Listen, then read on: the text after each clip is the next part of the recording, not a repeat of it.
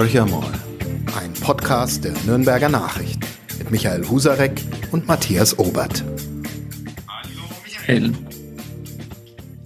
Hallo Matthias. Ja, wir sind mit unserem Podcast Horcher mal und wir wollen uns heute mal wieder der Landespolitik widmen und wir sind so rund ein Jahr vor der Landtagswahl. Es tut sich einiges im Ländchen ähm, und im Freistaat. Und deshalb glaube ich, ist es der richtige Zeitpunkt, dass wir uns den, kann man jetzt schon sagen, jahrzehntelangen Korrespondenten der Nürnberger Nachrichten, Roland Englisch in München, eingeladen haben für den Podcast. Herzlich willkommen, lieber Roland.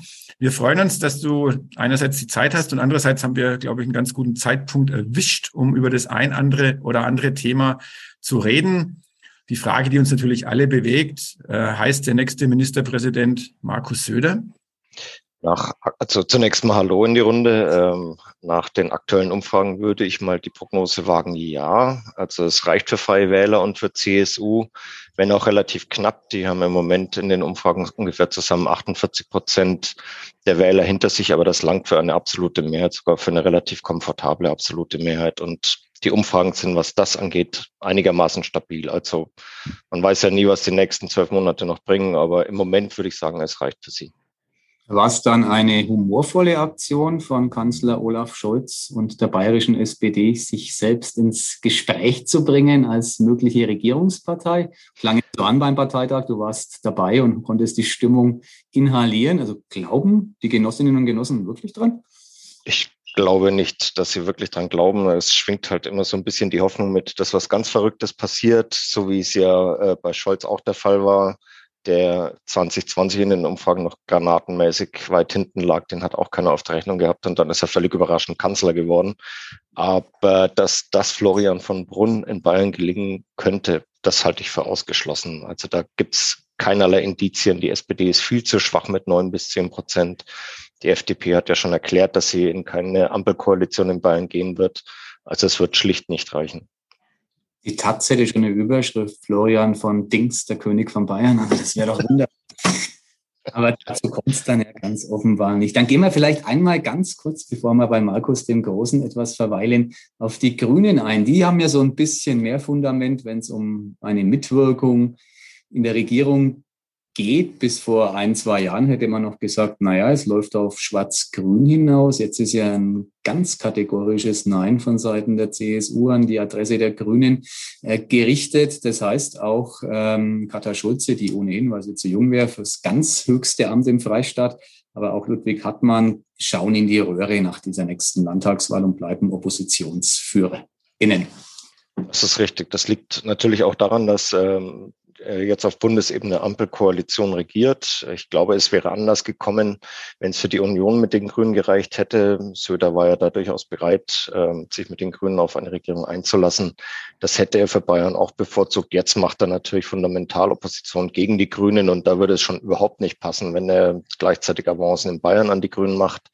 Er möchte am liebsten kann ich auch nachvollziehen, weiter mit den Freien Wählern arbeiten. Die sind ihm inhaltlich einfach sehr viel näher, die gehen leichter her, da hat er keine großen Bruchlinien, mit denen er sich inhaltlich äh, beschäftigen müsste, außer den persönlichen Dingen, dass Aiwanger halt noch populistischer ist als er. Damit kann er aber, glaube ich, umgehen. Also insofern sind die ihm deutlich lieber. Jan Hupsi Aiwanger hat ja sagenhafte Umfragewerte mit seiner Truppe. Der letzte Bayern-Trend äh, sah die ja, glaube ich, bei 11 Prozent, wenn ich es nicht falsch im Kopf habe. Ähm, das ist ja tatsächlich deswegen beachtlich, weil man ja vor dieser Legislaturperiode oder am Beginn derselben Söder es durchaus zugetraut hat, die Freien so an den Rand zu drängen, dass sie vielleicht um ihren Einzug in den Landtag bangen müssten, wie ehemals die FDP als Koalitionspartner, der dieses Schicksal ja widerfahren ist. Was macht die Stärke der Freien Wähler aus? Warum halten die ihre Basis und momentan können sie sogar ein bisschen ausbauen? Ich glaube, da, da muss man mehrere Dinge in Betracht ziehen. Seehofer hat damals die FDP regelrecht erdrückt. Das hat Söder mit den Freien Wählern nie gemacht. Ähm, man muss auch sehen, dass Seehofer damals ja aus einer anderen Position kam. Die CSU war da noch weitaus stärker, als sie heute ist. Sie lagen vorher noch, bei den Wahlen vor hatten sie ja noch die absolute Mehrheit geholt. Die haben sie dann verloren. Für die CSU ist es seitdem kontinuierlich nach unten gegangen. Söder liegt im Moment, also bei der jüngsten Umfrage bei 37 Prozent. Es gibt andere Umfragen, die haben ihn bei 40 gesehen, so wie die Freien Wähler zwischen 9 und 11. ähm, pendeln.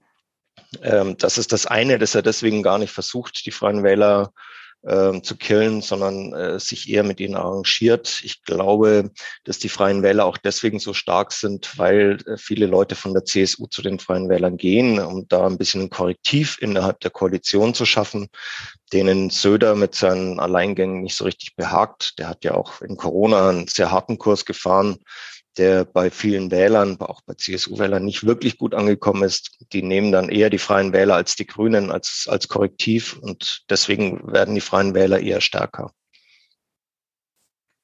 Du hast bei unserem letzten Podcast mal gesagt, Markus Söder, er ist unangefochten, aber nicht unumstritten. Ähm, da würde ich jetzt nochmal nachhaken wollen, die 37 Prozent, die jetzt äh, bei der letzten Umfrage rausgekommen sind, würde das reichen für ihn. Man hat ja eigentlich immer gesagt, alles, was unter 40 Prozent ist, würde ihn weiter schwächen in seiner Position und äh, würde vielleicht dann auch den ein oder anderen Kritiker aus den eigenen Reihen, ja, vielleicht etwas mutiger zutage treten lassen. Naja, seit wir das letzte Mal geredet haben, haben wir ja noch mal ein Jahr Corona hinter uns gebracht. Ähm, in der Zeit hat der Söder mehrere äh, kühne Wechsel vollzogen in seinen Linien. Das hat die Partei alles mitgetragen. Ich glaube, er ist im Moment innerhalb der CSU unangefochten, einfach weil es da auch niemanden erkennbar gäbe, der ihn ablösen könnte, der es im Kreuz hätte, da wirklich die Revolution durchzuziehen. Mit 37 Prozent würde ich aus heutiger Sicht sagen, kann die CSU durchaus leben. Das ist ja in etwa das Bundestagswahlergebnis. Wenn sie da nicht drunter geraten, dann ist er stabil. Die Bundestagswahl hat er auch überstanden mit dem Ergebnis, obwohl es eigentlich ein Absturz war, historisch schlechtes Ergebnis. Also die Messlatte schraubt die CSU sukzessive nach unten. Das folgt aber natürlich auch der Realität, weil äh, die Volksparteien grundsätzlich an Zuspruch verlieren. Das ist die Erkenntnis ist auch in der CSU gereift. Insofern haben die sich daran gewöhnt, dass sie einen Koalitionspartner brauchen. Und ich glaube, dass, wenn die nicht weiter abstürzen, Söder ungefährdet ist. Sähe natürlich anders aus, wenn die 35 oder tiefer fallen. Aber dann wird es eh nicht mehr reichen.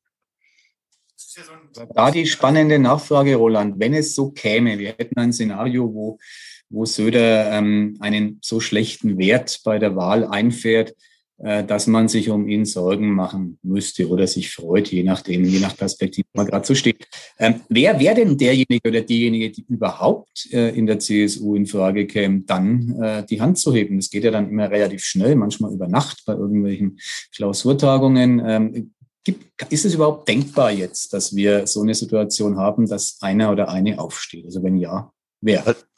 Wenn, müsste, müsste man sich folgendes Szenario vorstellen, dass es dann ein Dreierbündnis gibt, weil die FDP stünde ja bereit, also gesetzt im Fall die CSU verliert so, dass Söder sich nicht halten könnte.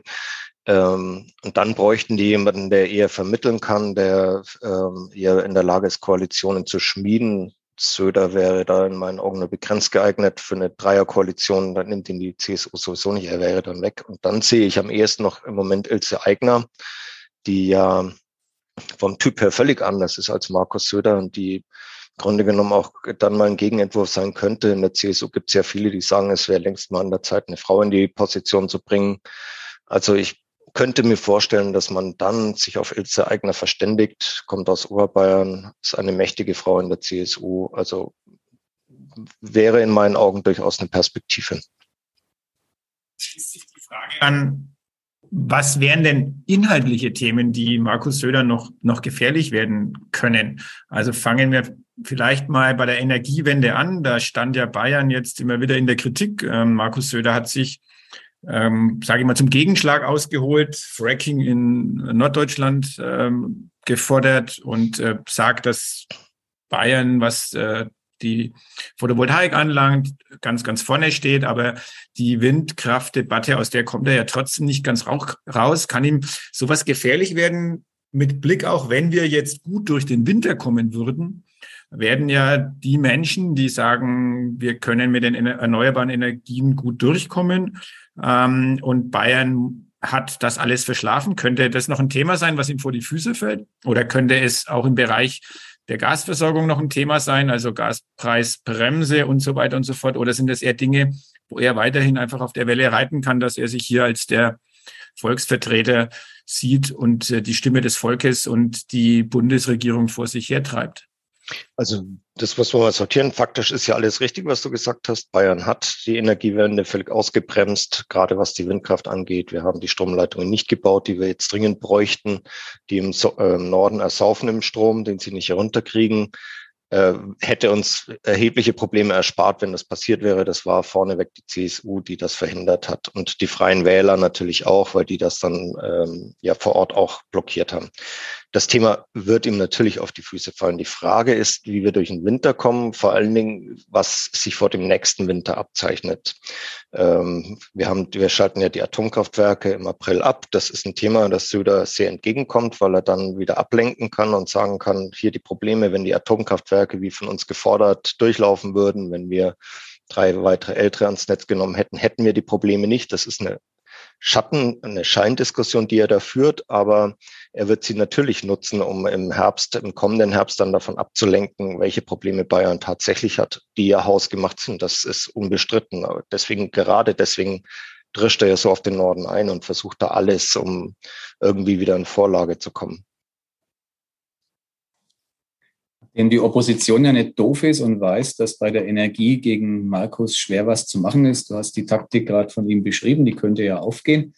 Ähm, Gleiches gilt fürs Thema Wohnen. Im letzten Landtagswahlkampf, damals von Natascha Kronen, SPD, seinerzeit die Spitzenfrau gewesen, noch relativ stark konnotiert. Das dürfte im kommenden Landtagswahlkampf auch nicht die Wirkungskraft entfalten. Dann bleiben doch am Ende nur kleinere Themen für die Oppositionsparteien übrig? Oder siehst du das große Landtagswahlthema, mit dem Grüne, FDP und SPD punkten könnten?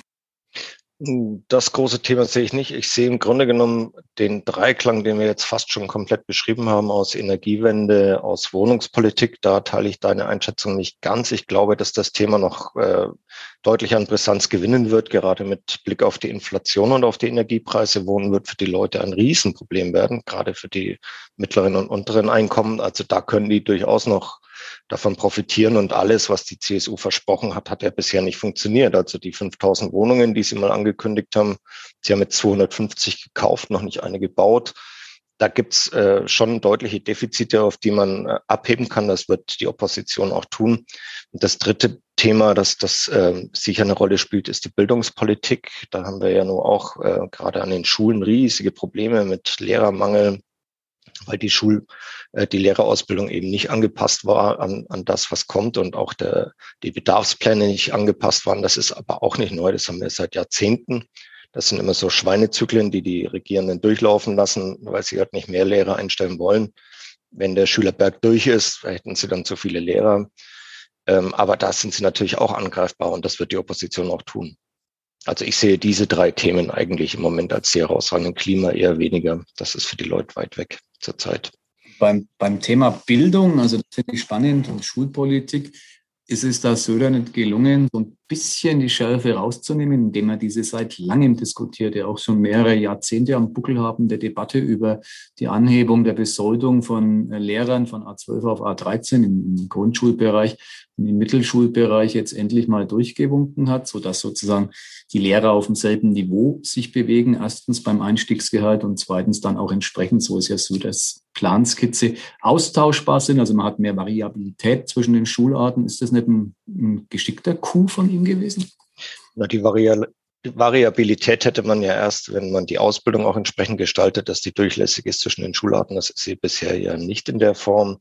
Ähm, er hat die Anhebung der, äh, des Einstiegsgehalts erst für Ende nächsten Jahres beschlossen. Da passiert vorerst gar nichts. Das heißt, das Problem wird sich bis ähm, September, Oktober, wann immer wir die Wahl haben werden im nächsten Jahr, wird sich das Problem nicht beheben. Ganz im Gegenteil. Das, selbst wenn jetzt mehr Leute studieren sollten, sind die auch erst mal fünf Jahre an der Universität. Also das Problem kriegt er nicht vom Tisch. Das sehe ich nicht. Äh, er hat natürlich ein Signal ausgesendet reichlich spät, wie ich finde. Das hätte man schon wesentlich früher machen müssen. Aber er hat es in dem Wahlkampf platziert. Der läuft ja längst in Bayern. Insofern hast du da nicht Unrecht. Aber ich glaube nicht, dass ihn das rettet, was dieses Thema angeht. Es geht mir davon aus, dass die Freien Wähler, um nochmal kurz darüber zu schwenken, dass die ja ihr, ihr Klientel weitgehend auf dem Lande haben, wo ja die CSU traditionsgemäß auch sehr stark ist. Und jetzt nochmal auf das Thema Wohnen zu kommen. Ähm, kann es der CSU dann nicht sogar ein bisschen egal sein, dass in den Städten das äh, Problem des teuren Wohnens extrem ist, während auf dem flachen Land ähm, die Menschen ja noch relativ günstig wohnen. Also dass man sagt, das Thema blenden wir mal einfach aus und die Menschen in der Stadt, ähm, die mit dem Problem konfrontiert sind, wählen entweder, ich sage es mal brutal, die AfD oder können halt dann die Grünen wählen. Ähm, bei der SPD würde ich auch mal sehen, ist wahrscheinlich kein Vertrauen da, dass, dass die da irgendwas regeln könnten. Kann es sein, dass die das einfach wegdrücken, das Thema? Ähm, ich glaube nicht, dass ihnen das gelingen wird, weil sich die Wohnungsproblematik ja auch auf dem flachen Land im Moment deutlich verschärft, gerade in den weiteren Regionen um die Ballungsräume herum ist das ein riesiges Thema. Also ich, ich sehe es hier in München natürlich, das ist jetzt der Münchner Fokus, aber um Nürnberg rum stellt sich ja nicht viel anders dar, dass die Leute immer weiter rausziehen, damit sie erschwingbaren äh, Wohnraum finden und ähm, damit der Druck auf die dort heimische Bevölkerung wächst. Ähm, gleichzeitig die Verkehrsprobleme zunehmen. Also ich sehe nicht, dass, dass das äh, Problem sich dadurch lösen lässt oder dass das, das Problem Wohnungsbau das Land nicht erreicht hätte. Ganz im Gegenteil, das wird eigentlich immer stärker da draußen. Was die Städte angeht, hast du sicher recht. Die hat Söder hat ja im letzten Wahlkampf versucht, sich sehr urban zu geben. Das Thema hat er abgehakt. Also er schwenkt jetzt um auf, aufs Land. Ähm, was ich für ein bisschen schwierig halte für die Union, weil sie sich da mit den Freien Wählern kannibalisieren wird. Also die kämpfen dann um die gleichen Pfründe. Ob ihnen das so viel bringt, habe ich so meine Zweifel. Zu einer Taktik der Opposition, die mich noch sehr interessiert, wie du die einschätzt. Ähm, momentan äh, werden ja feiern Untersuchungsausschüsse fröhliche Urständ zum Ende der Legislaturperiode, wenn wir noch mal den ein oder anderen ins Leben rufen.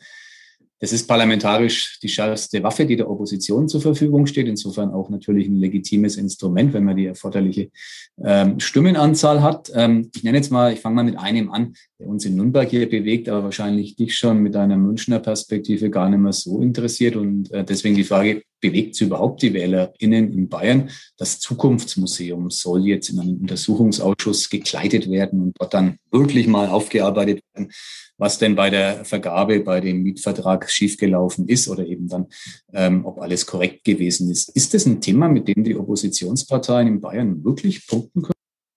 Also bevor wir uns missverstehen, natürlich habe ich Nürnberg immer im Blick. Ähm, ich, ich, lebe zwar in München, aber ich bin ja Nürnberger Korrespondent oder für Nürnberg als Korrespondent in München. Das wollten wir hören, Roland, danke. Und im Herzen bin ich immer Franke. Das wird man auch nicht los. Das bleibt einfach so. Aber was das Thema angeht, ähm, klar versuchen die da zu punkten und den Söder vorzuführen. Sie machen es ja mit der zweiten Stammstrecke, die jetzt nun tatsächlich in München spielt. Der wird ja parallel auch kommen, der Untersuchungsausschuss. Es ist aber, glaube ich, in beiden Augen äh, in beiden Punkten ein sehr durchsichtiges Manöver. Da geht es halt darum, dass sie den Söder versuchen vorzuführen. In beiden Fällen liegen eigentlich die wesentlichen Fakten auf dem Tisch. Bei der, beim Deutschen Museum in Nürnberg wissen wir nun wirklich, wie der Vertrag zustande gekommen ist, wie Söder darauf gedrängt hat, wo er äh, Regeln umgangen hat oder zumindest unterlaufen hat. Das ist alles längst bekannt, ähm, ist im Landtag rauf und runter diskutiert worden, ist bei uns im Blatt rauf und runter berichtet worden. Also ich sehe nicht, wo da wirklich ein neuer Erkenntnisgewinn aus dem Ausschuss entstehen könnte.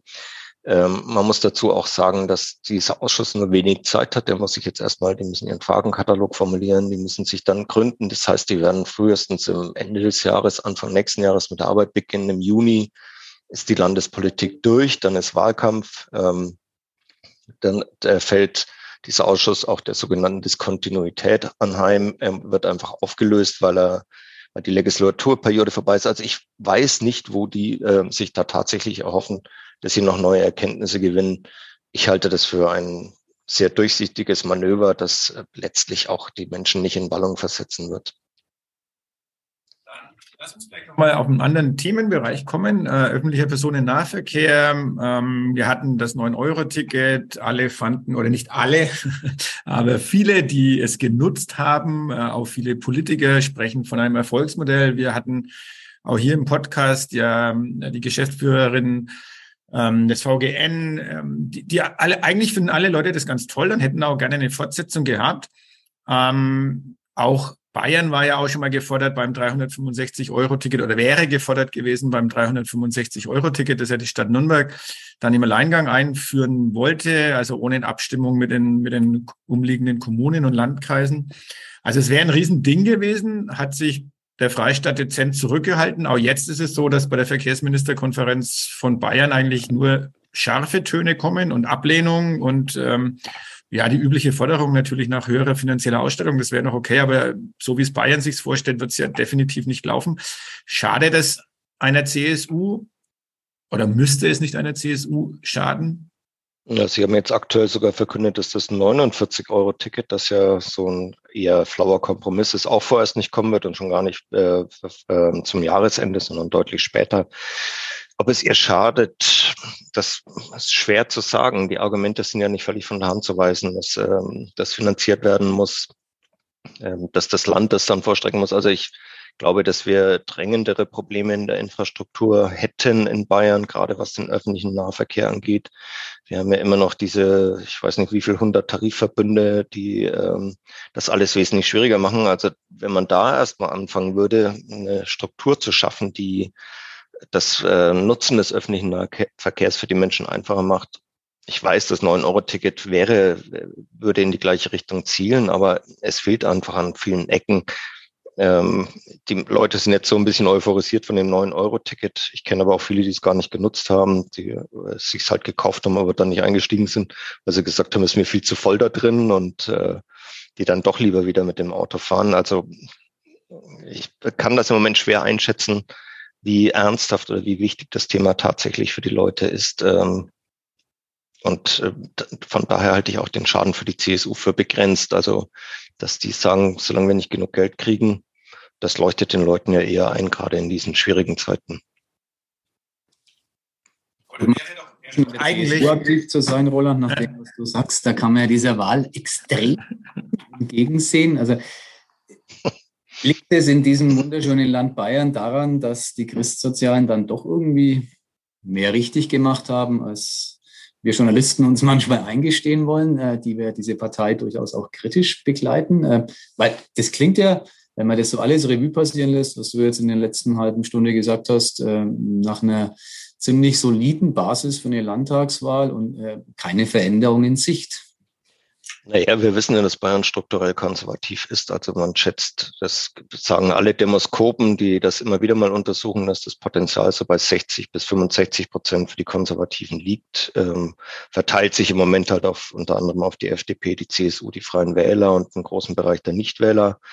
Ähm, das ändert aber natürlich nichts daran, dass die CSU in Bayern an Zuspruch verliert. Äh, sie retten sich immer wieder mit äh, recht geschickten Manövern.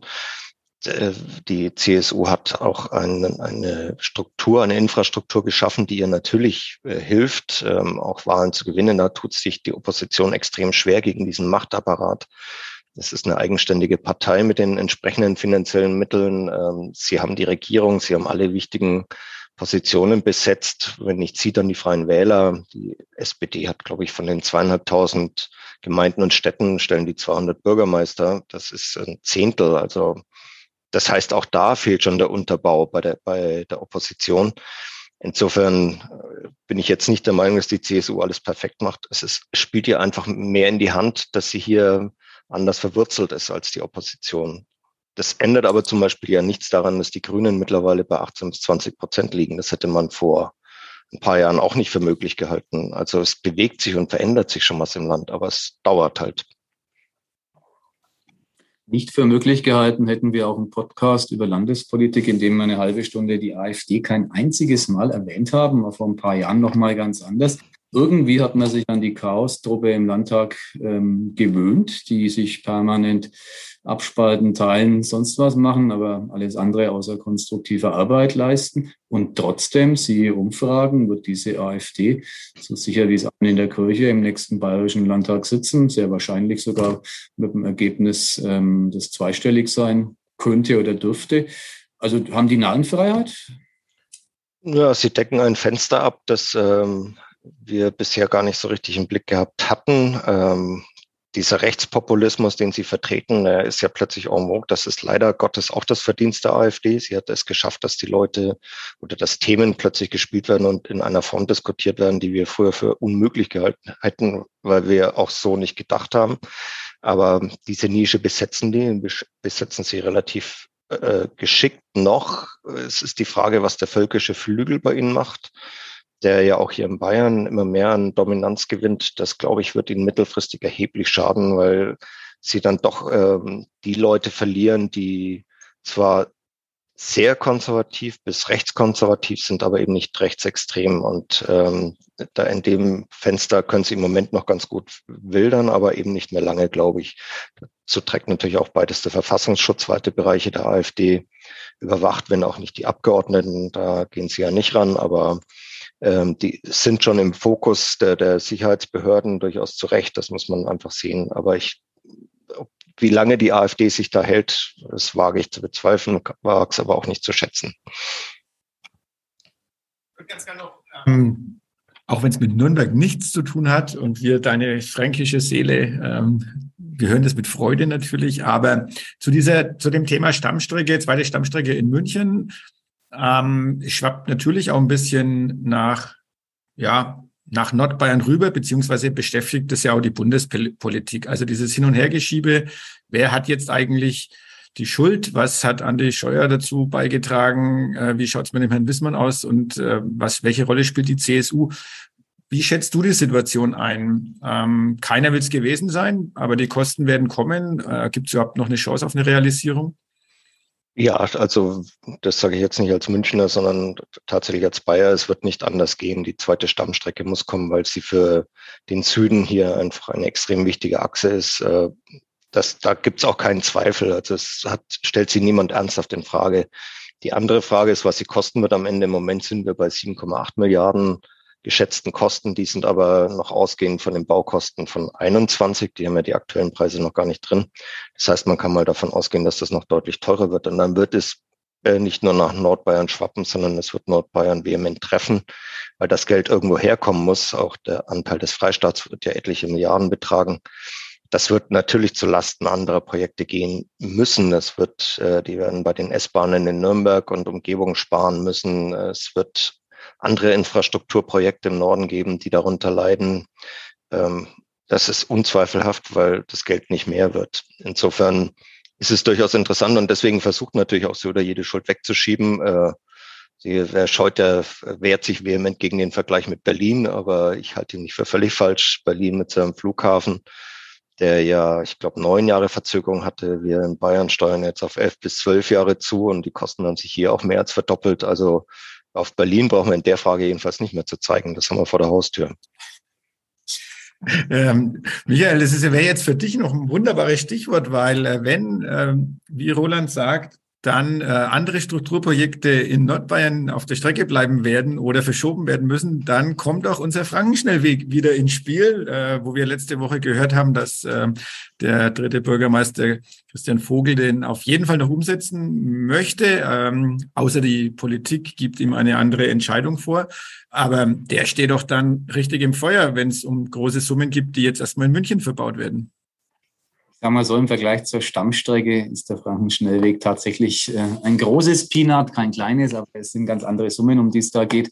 Und ich kann mir keinen direkten Zusammenhang zwischen diesen Projekten vorstellen. So sehr ich mir das vielleicht herbeisehnen würde, ein Bahninfrastrukturprojekt zu bauen und dafür dieses Dinosaurier-Straßenprojekt wegfallen zu lassen. Aber da hört ja keiner auf mich. Das habe ich jetzt hinreichend oft ähm, zu hören bekommen von den wirklichen Entscheidungsträgern. Also gebe ich meinen persönlichen Kampf gegen diesen Frankenschnellweg auf, den ich ja wollte bis vor 20 Jahren. Auch da muss man sagen, da hat, da hat Söder ja recht. Da hat er in einem Interview, das fand ich sehr witzig, im Spiegel diese Woche gesagt, Journalisten, wir Journalisten haben das Privileg, unsere Meinung täglich zu ändern und äh, dafür nicht gescholten zu werden. Das ist bei Politikern in der Tat ein bisschen anders, wobei es gibt eine Ausnahme, die heißt Markus Söder. Ich kenne keinen, der seine Meinung so oft geändert hat wie er. Was meinst du, Roland Söder und äh, die changierende Meinung? Also irgendwie kriegt er das doch immer gut gebacken, dass er äh, trotzdem so sich ein Image verschafft, das ihn relativ selten mit diesem Wandelmütig, außer bei uns in Journalistenkreisen in Verbindung bringt. Also die, die Leute draußen sagen, der reagiert unser Land doch solide. Ja, und vor allen Dingen sagen Sie, er reagiert auch. Also ich, äh, ich finde, das ist immer so eine erstaunliche Diskussion, dass man, ähm, oder andersrum formuliert, gerade in Corona war es ja so, dass die Wissenschaft äh, täglich neue Erkenntnisse gewonnen hat und ihren, ihre Empfehlungen und ihren Stand auch diesen Erkenntnissen angepasst hat. Und die Politik musste dem folgen. Und der Politik hat man dann vorgeworfen, sie sei wankelmütig oder äh, wechsle die, die Positionen gerade nach Tageslaune.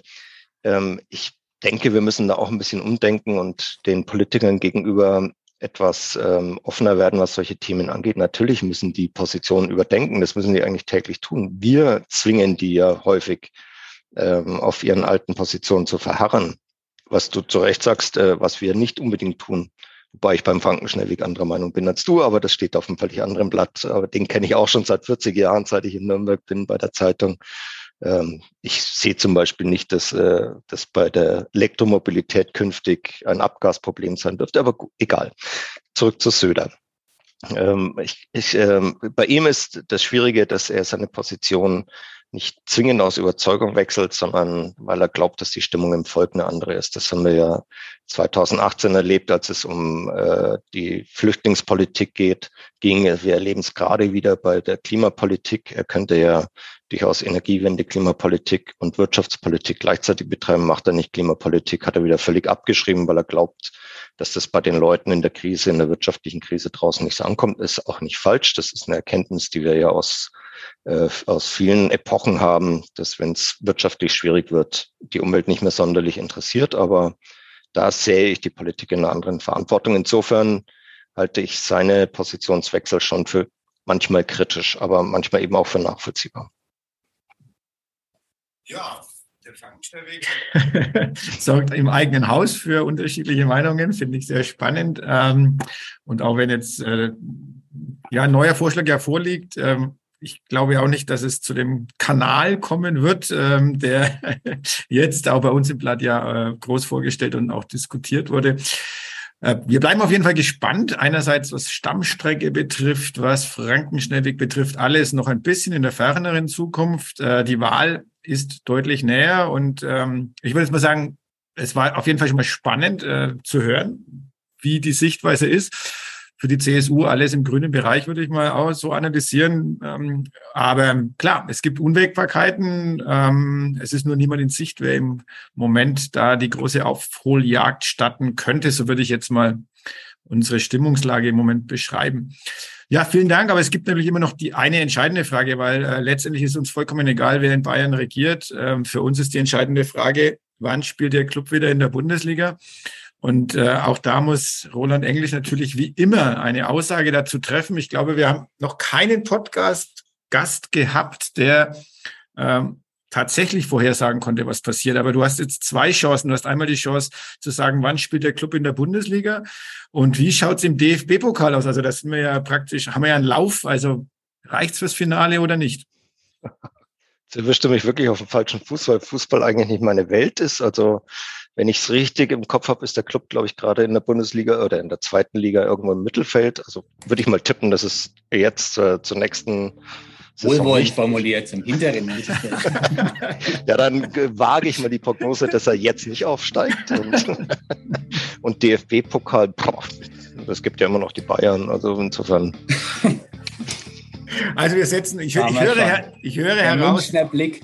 Ja, und ich höre heraus, das Pokalfinale in Berlin, äh, 1. FC Nürnberg gegen Bayern München. Und äh, dann werden wir auf jeden Fall einen erneuten Podcast starten müssen, ähm, um äh, dann die Münchner Sicht im Detail zu hören, aber auch unsere fränkische Sicht äh, mit einzuspeisen. Ja, also vielen Dank erstmal und ich glaube, wir werden nächstes Jahr sicherlich äh, vor der, vor der Landtagswahl auf jeden Fall nochmal miteinander sprechen, weil äh, vielleicht tut sich noch ein bisschen was. Ähm, ansonsten wiederholen wir einfach das, was wir heute gesprochen haben und schauen dann, wie es am Ende rausgeht. Vielen Dank erstmal. Ja, gerne und es wird sich noch viel tun, davon bin ich überzeugt. Also insofern, uns wird der Stoff nicht ausgehen. Sehr schön. Dann allen eine gute Woche. Wir hören voneinander. Bis demnächst und tschüss. Mehr bei uns im Netz auf nordbayern.de.